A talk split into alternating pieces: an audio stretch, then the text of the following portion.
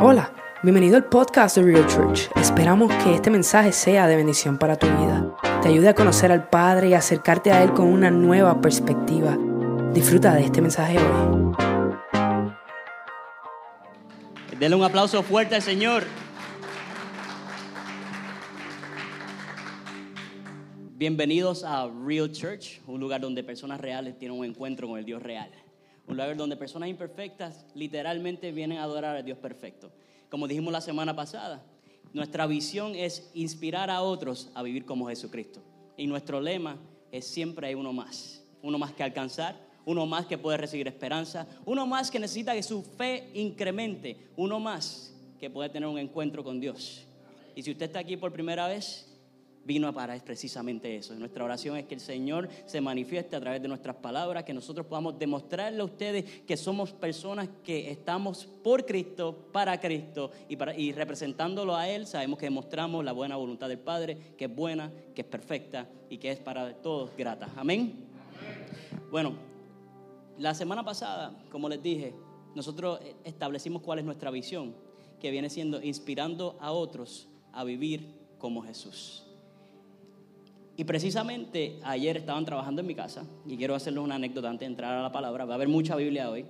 Estaban trabajando en mi casa nuevamente con la cocina, que si estuvieron aquí durante el año pasado o estuvieron con nosotros reuniéndose, estaban trabajando en la cocina y vinieron a, terminar eh, ayer precisamente.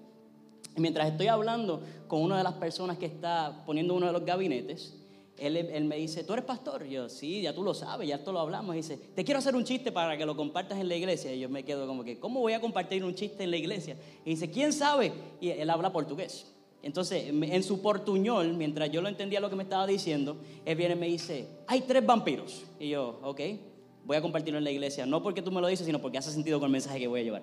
Y me dice, hay tres vampiros, tres murciélagos, perdóname. Murciélagos, murciélagos. Y ellos están siendo adiestrados por su padre y él le dice, tienen que aprender a cazar. Así que el que case más rápido le voy a dar un premio. Indiscutiblemente, ¿cuál, ser, ¿cuál era el premio en el cuento? El padre quiere enseñarle a sus hijos.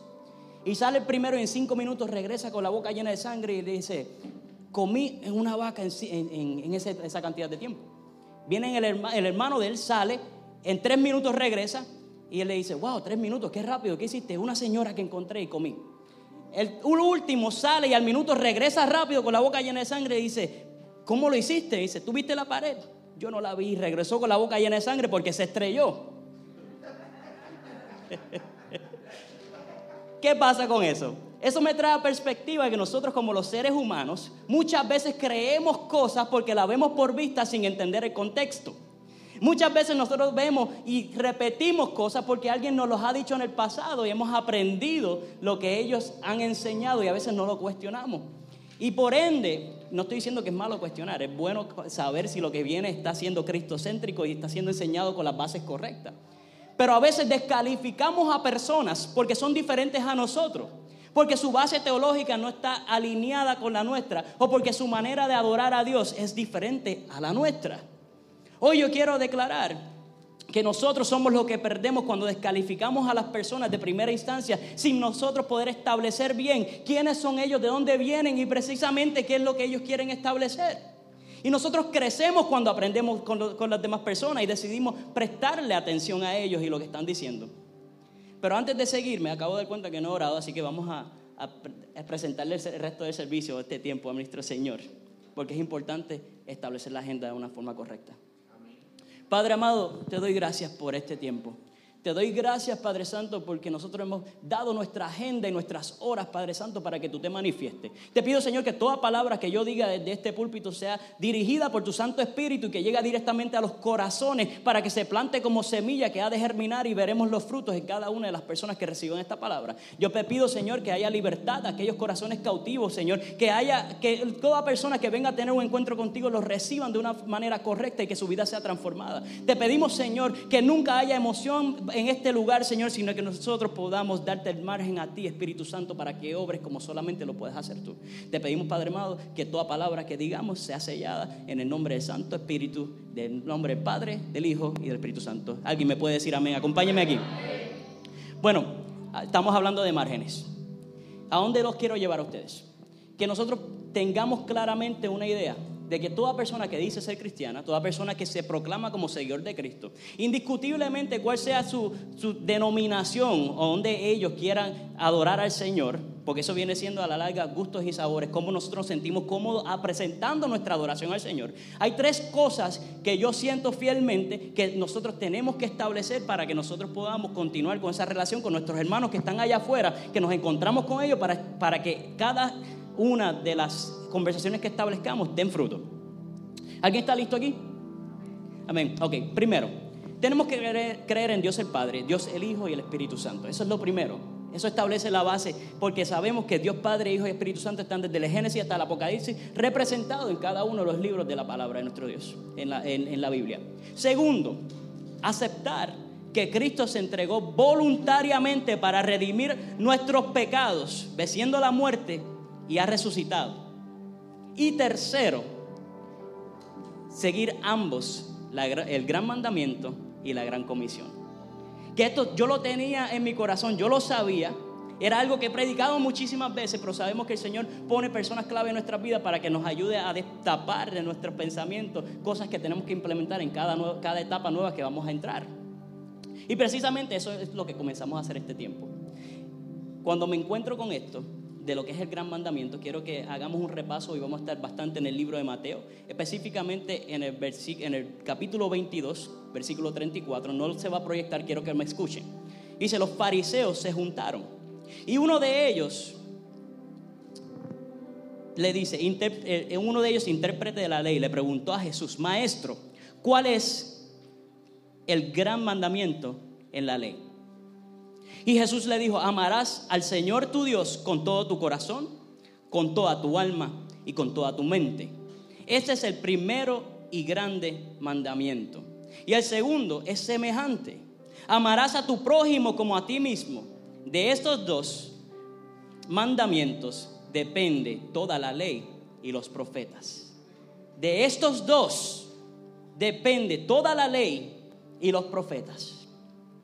Nuestro Dios quiere que nosotros amemos, le demos a Él la primicia de nuestro corazón, lo principal de nuestra adoración. Que nosotros literalmente establezcamos en un orden nuestro nivel de amor y Él va primero.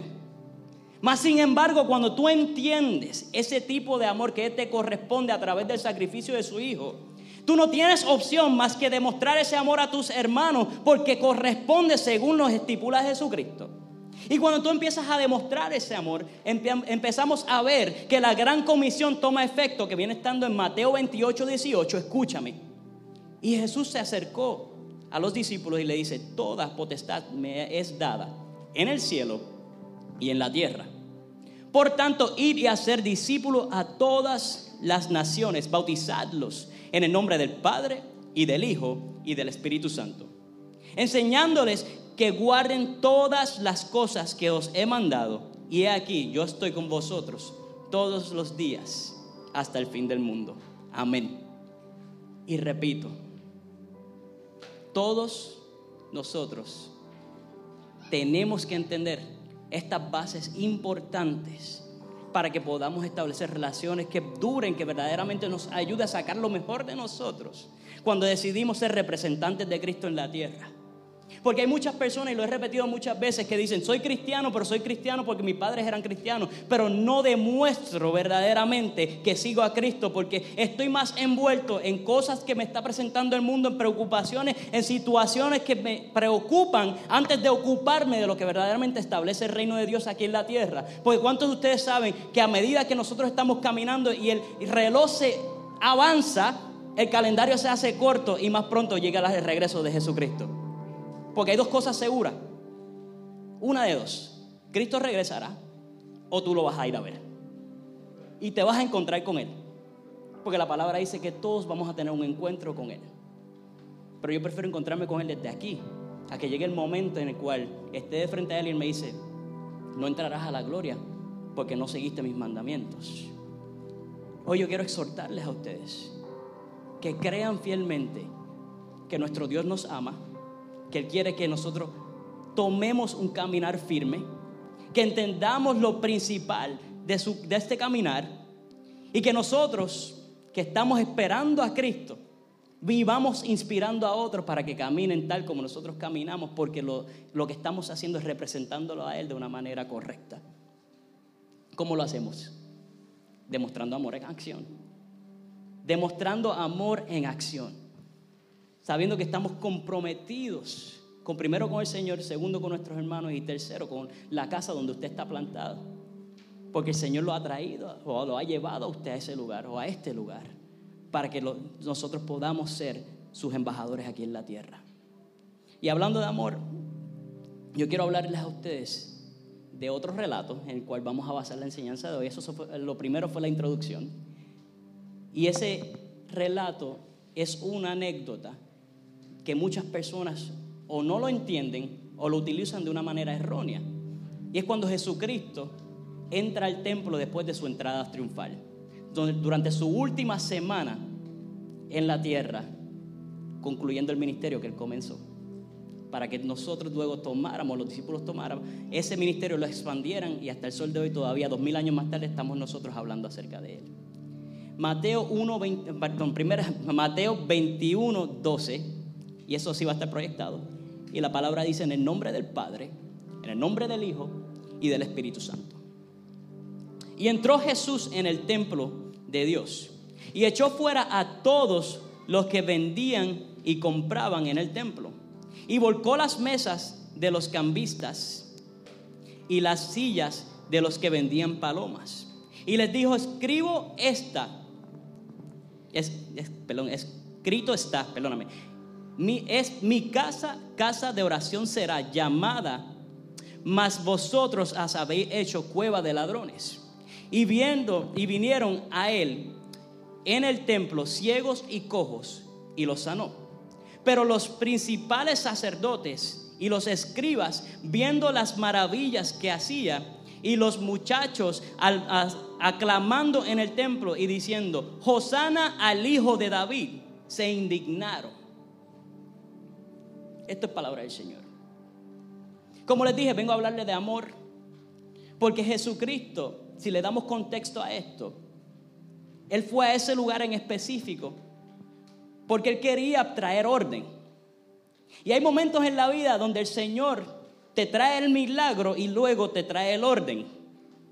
Pero muchas otras veces el Señor quiere que se establezca el orden y luego vienen los milagros.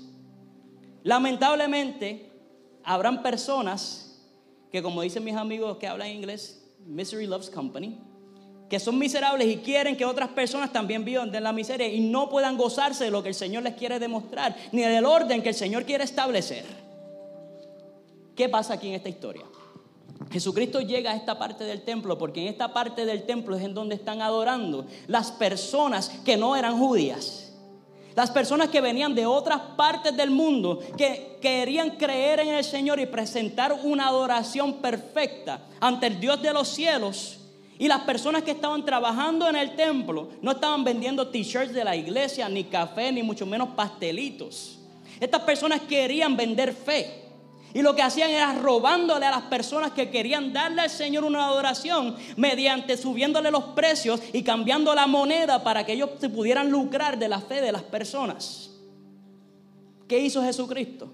viró patas arriba las mesas del lugar de una manera violenta, no para demostrar que tenía poder, sino porque sabía que el orden en la casa del Señor se tenía que establecer. Y hoy yo quiero hablarle a las personas que me escuchan, ya sea aquí o a través de las redes sociales o los podcasts, que tú necesitas establecer un orden porque el Señor a quien amamos quiere que las cosas en nuestra vida sigan un orden. Y a veces el orden se establece a través de la disciplina, a veces se establece a través de agarrar el calendario y poniendo orden con respecto a las citas que nosotros tenemos en la vida para poder llegar a tiempo a cada una de esas citas, para que, para que entonces usted no pierda tiempo ni la persona que lo está esperando, esperando tenga tiempo. Hay algunos de nosotros que tenemos que establecer orden en nuestra dieta, yo lo acepto. Pero hay otros que tienen que establecer orden y dejar de justificar comportamientos errados porque piensa que al ser cristiano, porque soy bueno, tengo que aceptar que hagan conmigo lo que les da la gana. Y eso no está bien. Nosotros tenemos que establecer el orden, pero también este orden está establecido a través de su palabra. Y nada va por encima del amor que nos demuestra el Señor, porque primero tienes que amar al Señor sobre todas las cosas. Luego tú demuestras que tú amas a tu prójimo. Pero hay un orden establecido en la palabra donde tú no te corrompes porque tu hermano quiere que tú hagas el truco por la izquierda, porque para que te ahorren los taxes, para que no, para que te toque la vacuna de COVID primero, o porque tú necesitas que te sobren unos chavitos para pagar la renta. No, no, no. Tú estableces el orden del Señor el Señor se encargará de todo lo demás. Y te lo digo porque así he sido en mi vida. Hubo momentos en mi vida donde yo decía, yo voy a llegar a la iglesia después de la ofrenda para que, para, que no me toque dar y entonces me gozo el mensaje y me voy rápido para no saludar a nadie. Pasó en mi vida, soy el pastor, lo hice. Lo hice bastantes veces. Pero llega un momento en donde el Señor me confrontó de tal forma que me dijo, tú llegas temprano porque tú no vienes para ahorrarte el dinero y no dar la ofrenda, tú vienes para adorarme a mí. Y me, lo, y me lo presentó tan vivo y lo escuché, que toda adoración que yo doy no es para que nadie me vea. Yo brinco en una pierna, salto en eh, vueltas redondas. Yo créeme, si pudiera daba maromas porque yo sé a quién yo le estoy prestando esa adoración. Y yo no quiero que haya ningún momento en mi vida donde yo pueda adorar al Señor, donde yo esté privando esa adoración, porque de eso depende mi gozo.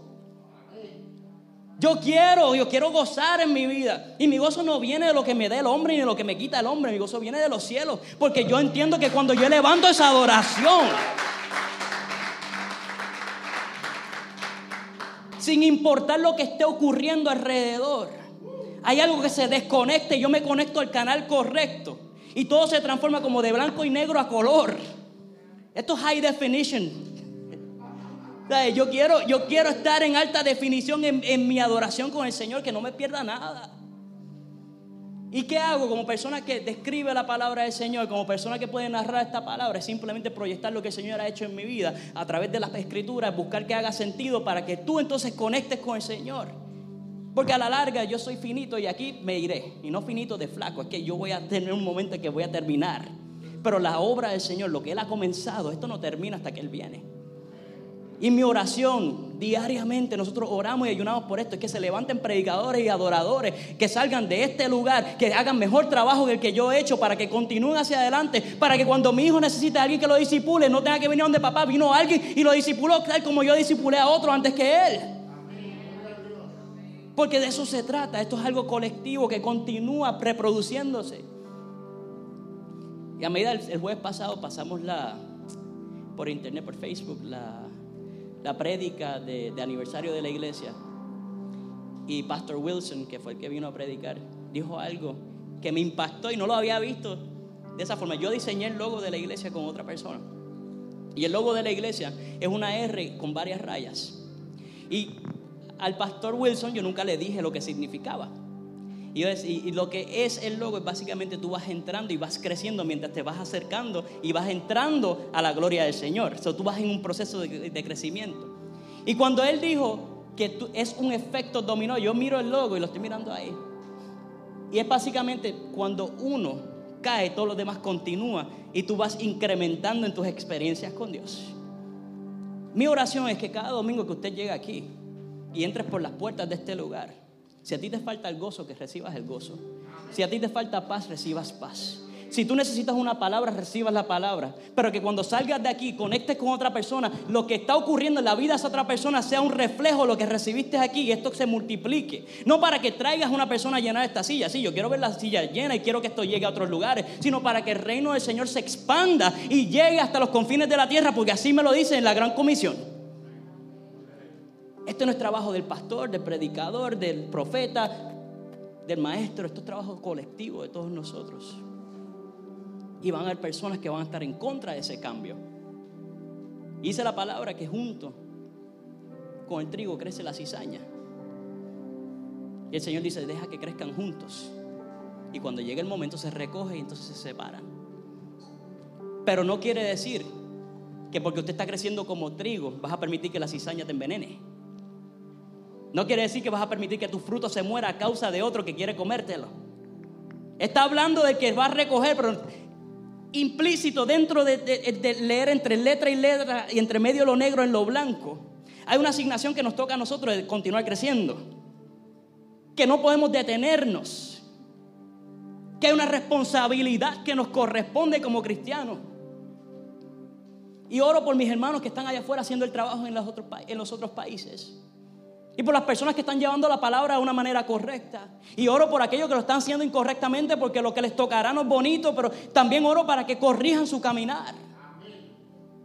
Porque a la larga siempre predico que somos una sola iglesia global, sin importar cómo tú adoras al Señor, si tú te mantienes fiel a lo que, a lo que le importa a Dios, vas a tener un efecto correcto.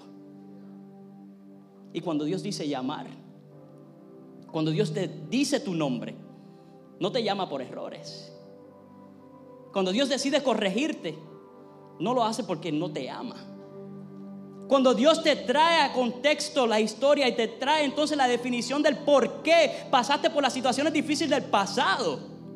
Que para que simplemente empieces a tener un espacio más en el rompecabezas que es tu vida y dices, tengo el testimonio, déjame poner esta pieza aquí, ok Señor, me quedan 20 piezas en blanco, te las voy a ceder a ti para que me las sigas describiendo y, revelando para que cuando yo presente a las otras personas mi historia, conecten con la tuya y en esos momentos caiga una, haya una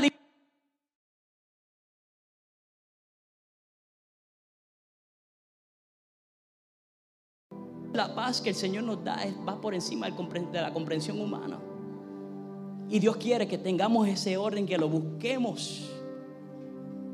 Y en esos momentos, cuando estamos con el Señor y entramos en una relación verdadera, porque Cristo no vino por religión, vino para, para que establezca una relación con Él. Esa relación continúa y crezca.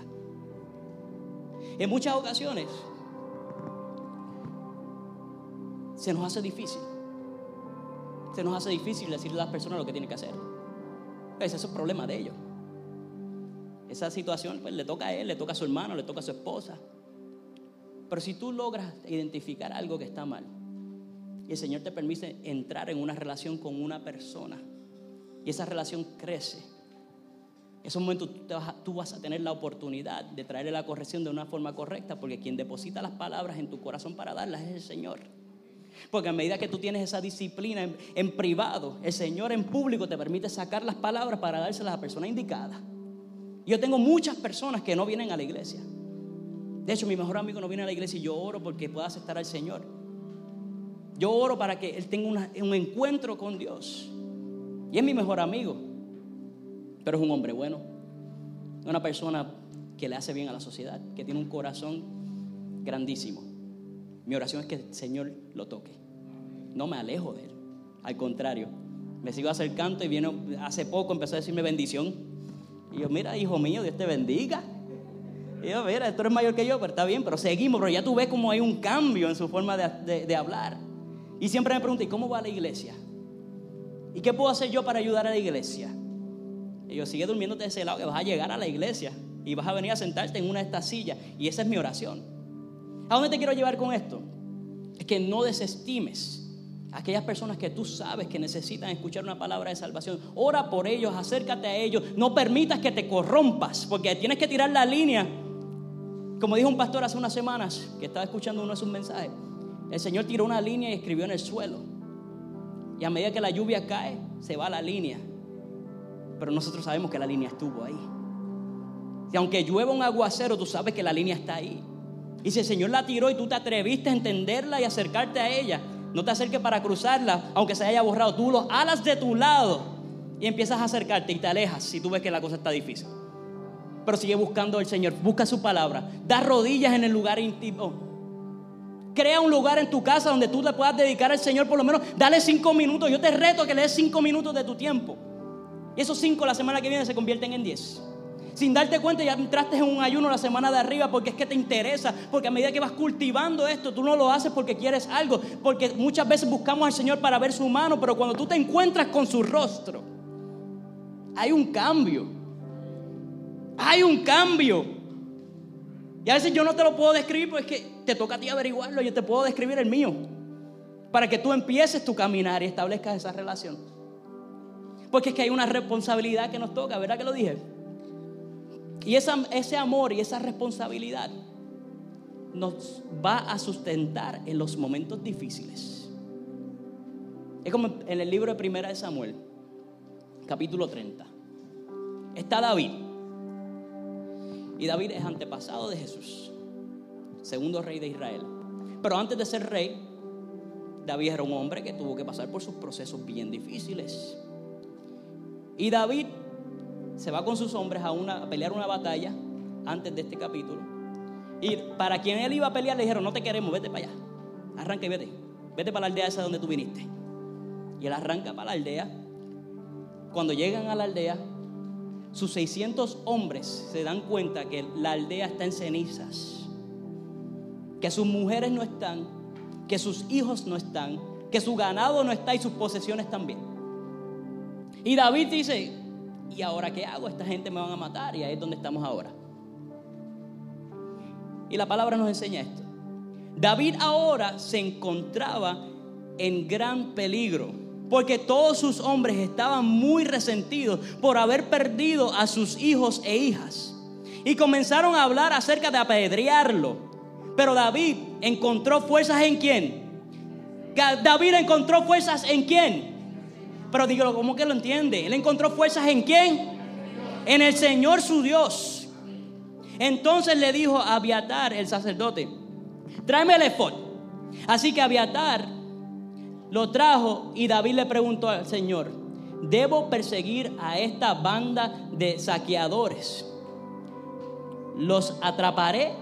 Y el Señor le dijo, Sí, persíguelos. Recuperarás todo lo que te han quitado. De modo que David y sus 600 hombres salieron y llegaron al arroyo de Besor. Pero 200 de ellos estaban demasiado cansados para cruzar el arroyo. Por lo que David continuó la persecución con 400 hombres. Ahora viene la versión Bradley habla hoy. ¿Qué ocurre ahora? Que él se va con 400. Están peleando un día y medio recuperan a sus hijos y esposas, ganado, tesoro. Y Dios le permite agarrar todo también con, básicamente con intereses. Y van de regreso y están los 200, ay, ya recuperaron a mi mujer y a mis hijos, y gracias. Y, los, otros 400 dijo, ¿qué le pasa a estos tanganos? Se quedaron atrás. No quisieron venir a pelear, ahora quieren todo. Y David les dice, no, no, ellos son nuestros hermanos también. Así que permíteles a ellos también gozarse de lo que nosotros hicimos. O sea, cuando tú encuentras gozo en el Señor, cuando el Señor te habla a tu corazón, no tienes que escucharlo con voz audible. Dios te habla a través de tu palabra, Dios te habla a través de tus hijos, Dios te habla a través de un mensaje, Dios te habla a través de la adoración. La cuestión es estar presto a buscar lo que el Señor te quiere decir. El efod era un chaleco que utilizaba el sacerdote y a David no le tocaba usarlo. Pero él confió que el Señor había hablado una promesa. Cuando él era joven, dijo: Yo voy a ser el rey. Por ende, yo no me voy a dejar vencer. Y si Dios habló una promesa sobre tu vida, y si tú no lo sabes, Dios ha hablado promesas sobre tu vida. La cuestión es que estés atento a recibirla, o a buscarla, a entenderla, o a recibirla en esta mañana. El Señor ha hablado promesas sobre nuestras vidas, pero que tenemos que estar dispuestos a escuchar lo que el Señor quiere decir. Él estuvo dispuesto a decir, no me toca usar el efod, déjame ponerme esto, sacerdotes, búscame, pues yo no voy a vivir de oraciones prestadas, como dice la pastora. Yo no voy a vivir de las oraciones del pastor. Yo no voy a vivir de las oraciones que hacen mis hermanos. Yo voy a buscar al Señor porque me corresponde. Porque mi familia depende de que yo busque al Señor. Porque mi esposa, mis hijos dependen de que yo busque al Señor. Porque mis hermanos dependen de que yo busque al Señor. Porque yo dependo del Señor. En esos momentos, David dijo, vamos a buscarlo. Se quedaron 200, regresamos. Los 400 están enojados, no, ellos están con nosotros. Y en el caminar van a haber personas que se van a quedar. En el caminar va a haber personas que se van a quedar atrás, tomando agua, cansados, con excusas, diciendo, pero, pero vete tú adelante, yo te alcanzo. Nunca te alcanzaron. Tú los alcanzaste la otra vuelta. Y cuando llegue tenemos que tener la madurez espiritual, la madurez del Señor y el amor de Cristo en el lugar correcto para decirle, ok, mi hermano, regresa, ven y vamos a caminar de nuevo. Yo hice lo que te correspondía a ti. Pero tú sabes qué? Jesucristo hizo lo que me correspondía sufrir yo.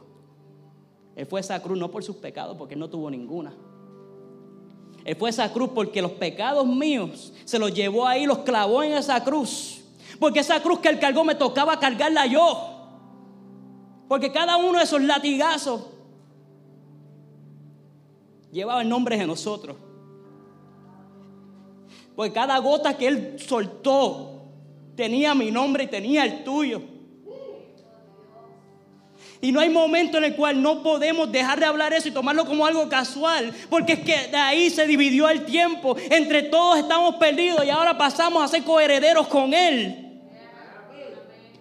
Y tenemos que hablar esto diariamente, tenemos que hablarlo con pasión, tenemos que decírselo a nuestros hermanos, tenemos que hacerlo como si hoy fuera el último día, tenemos que adorar como si hoy Él regresara por mí.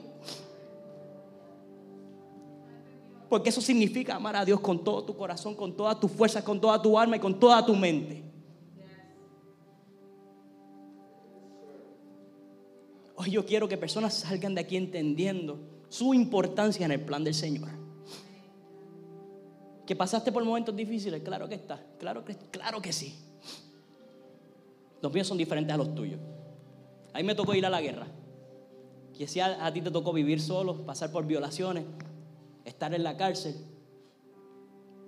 pasar por desprecio, pasar por traiciones, situaciones médicas, cirugía, enfermedades que todavía no sabes cómo vas a salir de ellas.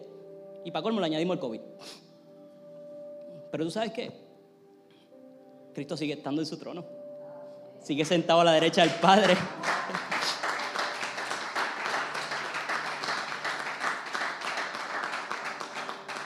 Y de alguna forma u otra, de una manera extraña y peculiar y espectacular, hoy nos encontramos aquí. O tú te encuentras escuchando mi voz. Porque la importancia de tu historia y la mía se juntan bajo los pies de la cruz. Porque Dios no ha terminado. Porque hay personas que tienen que entender que a pesar de tus errores y de lo que has pasado, de tus dolores y padecimientos, Él todavía te ama. Y te ama tanto que te permitió estar aquí hoy para adorar junto a nosotros. Porque estás aquí no porque por chance. Nosotros oramos en la sala de nuestra casa hace cuatro años atrás para comenzar algo que no sabíamos ni cómo lo íbamos a hacer. Pero entendimos que Dios fue el que llamó. Y oramos por este espacio que fue transformado, primero por el Señor y segundo por mucho sudor, muchas oraciones, mucho trabajo. Y oramos por esas sillas que aparecieron para que se pudiera sentar. Porque por usted oramos nosotros también, sin conocerlos. Y estoy orando para que puedas ver tu propósito, tu propósito cumplido en Él. Porque depende de una generación de nosotros. Él puede hacerlo todo sin ti, sin mí. Pero Él quiere hacerlo con personas rotas, con personas imperfectas, con personas con historias. Personas que están dispuestos a asumir su rol y su responsabilidad para que crezcamos, para que los pequeños crezcan. Y lo compartí en las redes sociales, no porque sea mi hijo, y a mí me gusta, no es que me encanta hablar de mis hijos, pero es que yo aprendo de ellos también. Y cuando me toca disciplinarlo, lo hago. Pero yo aprendo de ellos. Y esta mañana, los domingos, por alguna razón, yo no necesito alarma, yo me levanto solo, la pongo la alarma por si me vuelvo a quedar dormido. Pero como eso de las 7 de la mañana, escucho las almas de los, de los pequeños de casa. Y uno de ellos viene caminando de lado con ojos cerrados y llega y dice, ¿qué hora es? Le da un beso a su madre, le da un beso a mí y dice, hay un trabajo que hacer. Llega a mi oído y me dice, hay un trabajo que hacer. Y yo lo veo y llegó a la iglesia y quiso aprender a cómo prender cada una de las áreas de la iglesia. Hoy le dio con eso. Papi, ¿cómo se prende la bocina? ¿Cómo se prenden las luces? ¿Cómo, cómo se prenden las computadoras? ¿Cuáles son los passwords? Y yo, papi, ¿por qué, tú haces, ¿por qué tú quieres saber eso? Y dice, porque hay un trabajo que hacer. Y me digo, he got it. Él lo entiende. Él entiende que a pesar de que todavía no ha entrado en su relación con Dios como yo sé que Dios lo puede llevar, y oro para que pase de una manera espectacular en su vida como ha pasado en la mía, entiende que hay un trabajo que hacer. Y que tenemos que levantarnos temprano y que tenemos que llegar porque hay personas que su salvación depende de lo que estamos haciendo. Hay personas que su restablecimiento de esa relación con Dios, porque Dios te está llamando para que tengas esa relación viva con Él. Depende del trabajo que nosotros estamos haciendo. Y me tocó el corazón, y se los confieso. Porque yo hubiera querido tener ese entendimiento a su edad. Y yo le pido a Dios que los proteja, no tan solo a mis hijos, sino al de ustedes, a los pequeños que están aquí, para que tengan un encuentro a temprana edad, porque la palabra dice que en los últimos días ellos también profetizarán. pero necesitan mentores y personas que los ayuden a caminar de la forma correcta. Y si estás aquí, usted puede ser esa persona. Y mi oración es que sí seas esa persona. A medida que continuamos y vamos y vemos y decidimos tomar esa responsabilidad y caminar de una forma diferente, el Señor se revelará. Yo me encontré con una historia de una señora que se llamaba Long Ong de Camboya. Ella a los siete años, nueve años, eh, se, surge una ocupación del gobierno y se queda huérfana con sus tres hermanos. Y se convierte en, un child soldier y empieza básicamente, mientras más violenta eras, más comía. Pero ella se dio cuenta que esa no era la forma de vivir la vida. No sabía lo que estaba haciendo, ella simplemente se daba cuenta que tenía que ser violenta para poder comer. Tiene un encuentro, una persona que la quería maltratar, sale corriendo, regresa a su casa y dice, papá y mamá ya no están. No sabemos dónde están. Decide regresar a buscar a sus hermanos. Hacen hasta lo imposible para poder adquirir dinero, para cruzar la frontera por el mar en una lancha. Porque en la, en la tierra habían minas enterradas y cada persona que trataba de pasar es por ese lugar. Perdían miembros de las piernas o los brazos porque explotaban las minas. Ella va a Tailandia con sus hermanos a través del mar. Mientras está en Tailandia, aparece una oportunidad de llegar a Estados Unidos mediante una visa de, de refugiado. Le dieron un refugio a los Estados Unidos. Viene acá y su relato ya dice, aunque ya no estaba en un lugar de guerra, mi mente no se acostumbraba a la paz. Y puede ser que haya una persona que su mente no se está acostumbrando a la paz de lo que el Señor quiere hacer con usted. Y está peleando en contra de donde Dios lo quiera llevar. Pero así como esta mujer cayó en conciencia de que ya no podía seguir viviendo violentamente en su mente porque estaba viviendo en paz, pero su corazón y su mente estaban en otro lugar. Mi oración es que hoy tú puedas entrar en ese estado emocional y mental que se conecte con tu espíritu para que cuando llegue ese momento de cruzar las minas, tú dices, por ahí no voy porque el Señor no me va a llevar por ahí, pero que el camino es más largo por allá, yo lo voy a seguir porque eso está dentro de su voluntad, porque cuando llegue a este otro lado voy a tener que tomar una decisión y en ese momento yo voy a ser lo suficientemente valiente para que cuando yo regrese acá, yo poder ayudar a todos los que se quedaron y quitar todas esas minas del suelo y removerlas para que cuando ellos se topen con ellas, no revienten. Yo no sé si alguien está extendiendo lo que yo estoy diciendo aquí. Hay un trabajo que hacer, pero nos toca crecer. Nos toca establecer el verdadero significado de lo que es amor. Nos toca conocer al Señor y nos toca envolvernos en demostrar ese amor en acción. Hay que virar patas arriba las mesas en amor. Yo no sé qué mesas hay que virar en tu casa. Eso le toca a usted, el pastor. Yo, nosotros pastoreamos de una manera diferente. Yo te digo lo que dice la palabra, yo te digo lo que ha funcionado en mi vida, pero a la larga te toca a ti tomar la decisión. No me pidas que te diga con quién te vas a casar, que si te vas a divorciar, si no hay maltrato, busca ayuda. Si la ayuda no funciona, entonces toma la decisión usted. Yo te digo lo que dice la palabra. Eso estamos llamados a hacer nosotros. A crear discípulos, a, a cuidar del necesitado sobre todo a elaborar ese caminar que otros necesitan tomar, para que cuando los tome vea los pasos y no mire los míos, vea los de Cristo. Si usted está aquí hoy o está escuchando esta prédica a través de la forma que sea, y tú dices, yo, eso suena bonito, pero ¿dónde se empieza? ¿Cuál es la fórmula? Me gustaría llegar ahí. Y mira que yo di vueltas para entender esto. Pero cuando lo entendí, ni quería entender lo fácil que era. Juan capítulo 3, versículo 16. Porque de tal manera amó Dios al mundo que ha dado su Hijo unigénito para que todo, todo aquel que crea en Él no se pierda, mas tenga vida eterna. ¿Por qué? No envió Dios a su Hijo al mundo para condenar al mundo, sino para que el mundo sea salvo por Él. Si tú quieres una definición de amor, mírala ahí. Apúntatelo. El apóstol Pablo, en el libro de Romanos, capítulo 10, versículo 9, dice lo siguiente. Si confesares con tu boca que Jesús es el Señor y creyeres en el corazón que Dios le levantó entre los muertos, serás salvo. Porque con el corazón se cree para justicia, pero con la boca se confiesa para salvación. Si tú quieres establecer tu relación con el Señor o te has alejado de Él por alguna razón, y tú dices, estoy a mil millas de distancia de Dios, lo único que te puedo decir es estás a un paso de regresar a Él. La oración no te salva.